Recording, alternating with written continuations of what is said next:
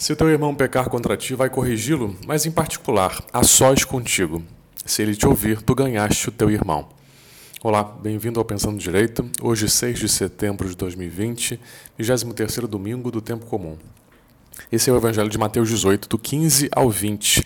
Nós vamos lê-lo em paralelo com Ezequiel 33, do 7 ao 9, primeira leitura, Salmo 94 e Romanos 13, do 8 ao 10, segunda leitura.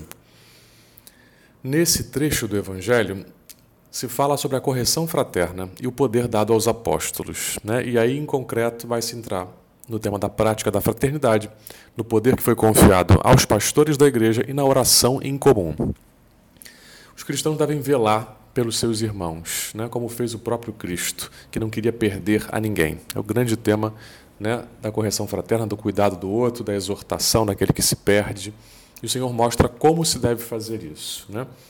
A correção fraterna ela é uma cooperação para a salvação do irmão, né, que está desviado temporariamente do caminho. E se pretende que ele então retorne, né, se arrependa e volte à observância dos mandamentos, da lei de Deus, volte à fidelidade. O Senhor dá aqui é, inúmeros modos de realizar a correção fraterna e o último deles, né, a solução mais extrema, que é o ser tratado como se fosse um pagão ou pecador público, equivale à excomunhão, que seria o recurso final para a salvação da alma. O objetivo é sempre salvar, nunca excluir, né? nunca segregar. Precisa entender a excomunhão como uma medida aqui é, medicinal, digamos assim, uma forma, um remédio ruim que tem que dar para a pessoa para ela poder se emendar de novo. Está lá em 1 Coríntios 5, do 4 ao 5.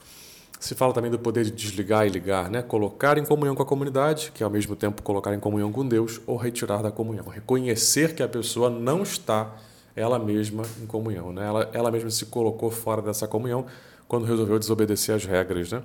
se virar é, contra Deus.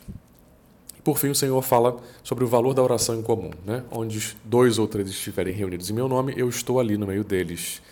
Se utilizando dessa expressão, o Senhor está revelando o seu caráter divino, porque essa expressão evoca uma outra que era muito conhecida na tradição judaica, né? que dizia mais ou menos assim: quando os homens se reúnem para ocupar-se das palavras da lei, Deus mesmo está no meio deles. Né? E daqui se entende que Jesus está sempre presente na igreja através da liturgia.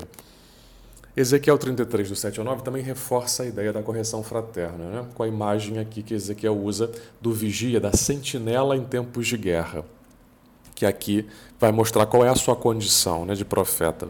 Profeta que é sentinela, que vigia, que ora, né, que olha por aqueles que são os seus, aqueles que Deus lhe confiou. É uma missão muito exigente e de grande influência.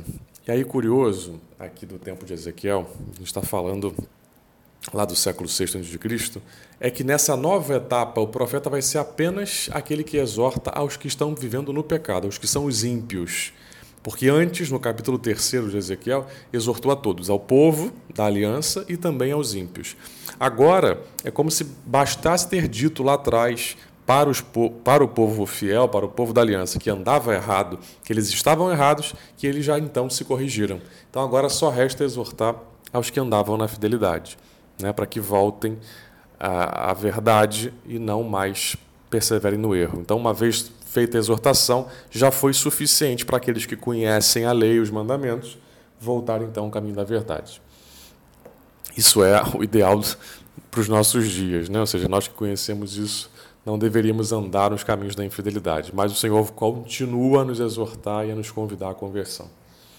Romanos 13, do 8 ao 10, por fim, fala da caridade como plenitude da lei. E aí dizer que o amor é a plenitude da lei, preciso entender muito bem isso em Romanos, não elimina necessariamente as outras normas morais. Ou seja, os fiéis estão obrigados a reconhecer e a respeitar todos os preceitos morais específicos da nossa fé, declarando que foram declarados e ensinados pela igreja em nome do Senhor, que é Criador e Senhor de todas as coisas. Portanto, quando Paulo recapitula aqui tudo, né, resume tudo no preceito do amar a Deus e ao próximo, ele não está atenuando os outros mandamentos, mas está confirmando cada um deles, colocando a sua base verdadeira, que é o amor, a plenitude da lei. Né? Está mostrando a gravidade, a exigência de cada um dos mandamentos, mas colocando eles no seu fundamento verdadeiro, que é a lei. Né? O sentido da interpretação de qualquer lei é o próprio amor, né? a base de tudo. Assim, o amor a Deus e ao próximo são inseparáveis da observância dos outros mandamentos da aliança, que foi renovada no sangue de Cristo e no dom do Espírito. Paulo convida então os irmãos a serem vigilantes, né? Voltamos ao tema do vigia, da sentinela, sendo conscientes do momento presente, ou seja, que nós temos que nós tenhamos consciência de que o Senhor realizou a salvação e que virá mais uma vez no final dos tempos, né, para levar tudo à sua plenitude. Então aparece mais uma vez aí o tema da vigilância, da exortação, do compromisso com a conversão. Meus irmãos, nessa dinâmica da liturgia de amanhã, que nós possamos então realizar toda essa vontade de Deus na nossa vida, né? sendo vigilantes, obedientes, guardando uns aos outros na fé, na caridade e na obediência. Deus abençoe.